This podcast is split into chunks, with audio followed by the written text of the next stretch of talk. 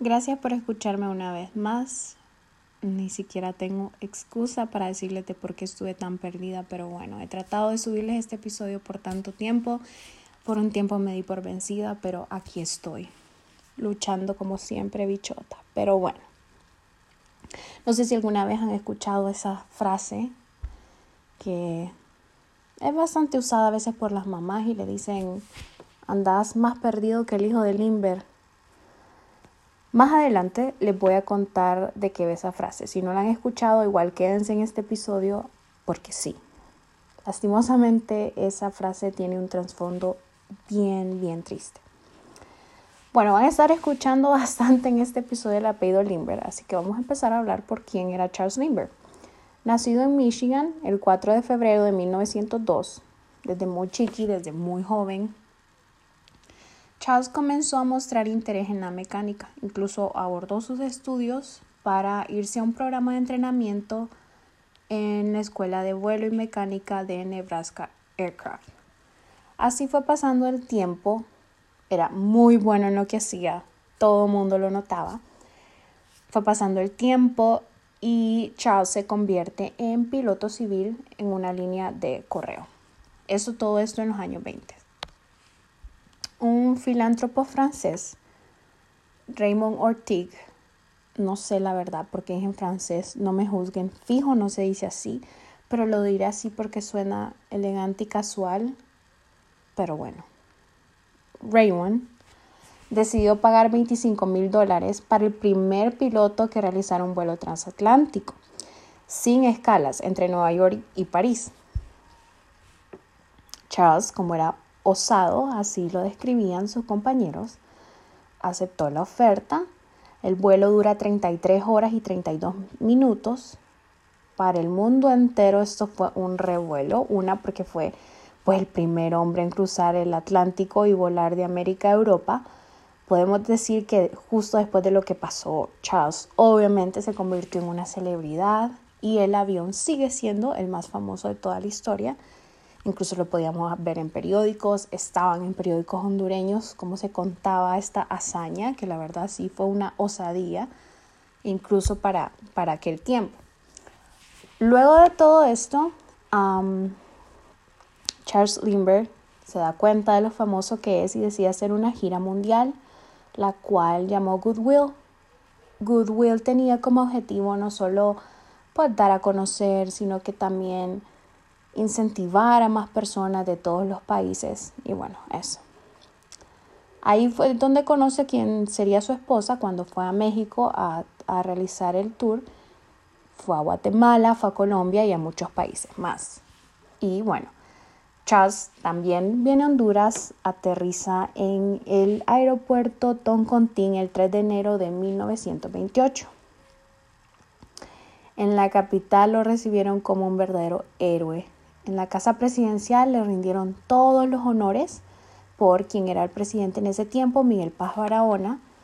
Charles le recomendó, le recomienda al presidente en una extensa plática que tienen que Honduras debería tener otro aeropuerto y que este tenía que quedar en San Lorenzo Valle, porque era un lugar súper estratégico para vuelos regionales entre Nicaragua, El Salvador y Guatemala. Después de todo eso, de su plática, bueno, conoce todo el banquete presidencial, se le hace una entrega por el presidente, por Miguel Paz Barahona, de un medallón agradeciéndole la visita a Honduras. El medallón es bien bonito. Tiene el escudo tallado en bronce. Voy a tratar de verdad de ponerles la imagen en el post de este episodio.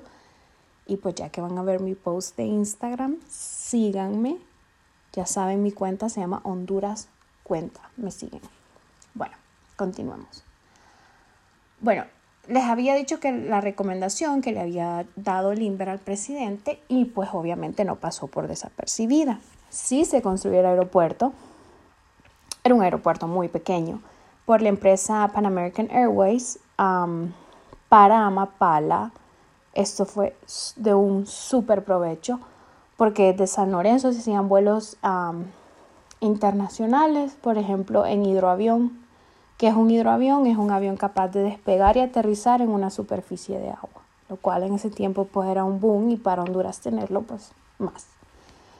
Sin embargo, y lastimosamente, la vida de Charles no se trató siempre de fama. Y de aquí viene más o menos lo que les comentaba de esta frase. Hay un episodio triste de su vida que lastimosamente achacó sus emociones, su tristeza por muchos años. Bueno, durante su vida entera, la verdad. Y todos los que cuentan en su libro biográfico dicen que Charles Lindbergh no volvió a ser el mismo. Veinte meses de edad tenía el bebé de Charles cuando desapareció. Adentro de la cuna había una carta, contaban los periódicos, en la que los secuestradores le pedían a Charles 50 mil dólares y solo obviamente si los pagaba le iban a devolver a su bebé. Todo esto se hizo muy mediático, incluso varias personas, varios presidentes se ofrecieron a pagar el rescate.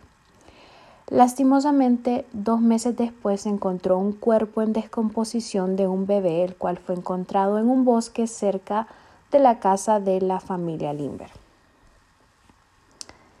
El caso siempre encabezó las portadas, lastimosamente sí, el bebé era el hijo de ellos. En los periódicos era un revuelo, siempre habían noticias de Charles, de cómo iba el proceso, de qué era lo que pasaba, hasta que un fatídico día pues informaron que se había encontrado un cuerpo.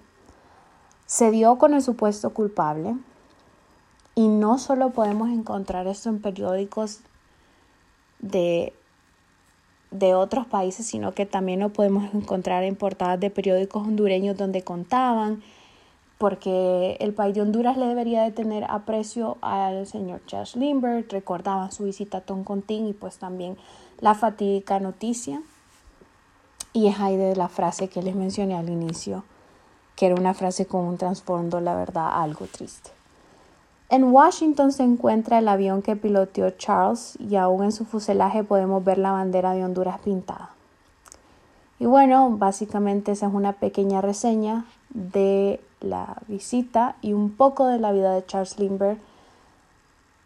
Hay un video en YouTube que si ponen Charles Lindbergh en Honduras van a ver que es un video de cuando Charles aterrizó en el aeropuerto Toncontín, el cual se los recomiendo que miren. Y básicamente ese fue un episodio de la vida de Charles que les recomiendo bastante que miren un documental que hizo History que probablemente lo lleve a una película que es muy buena, muy recomendada, que es algo autobiográfica. Y bueno, básicamente ese era el episodio de hoy. No me quería, no quería dejar este episodio de, de un poco trágico, pero al mismo tiempo esta visita algo importante de una celebridad de aquel tiempo que tuvo Honduras. Y sí, por el momento yo me despido por hoy. Espero que pronto me vuelvan a escuchar. Pero sí, síganse cuidando, como siempre les digo, y chao.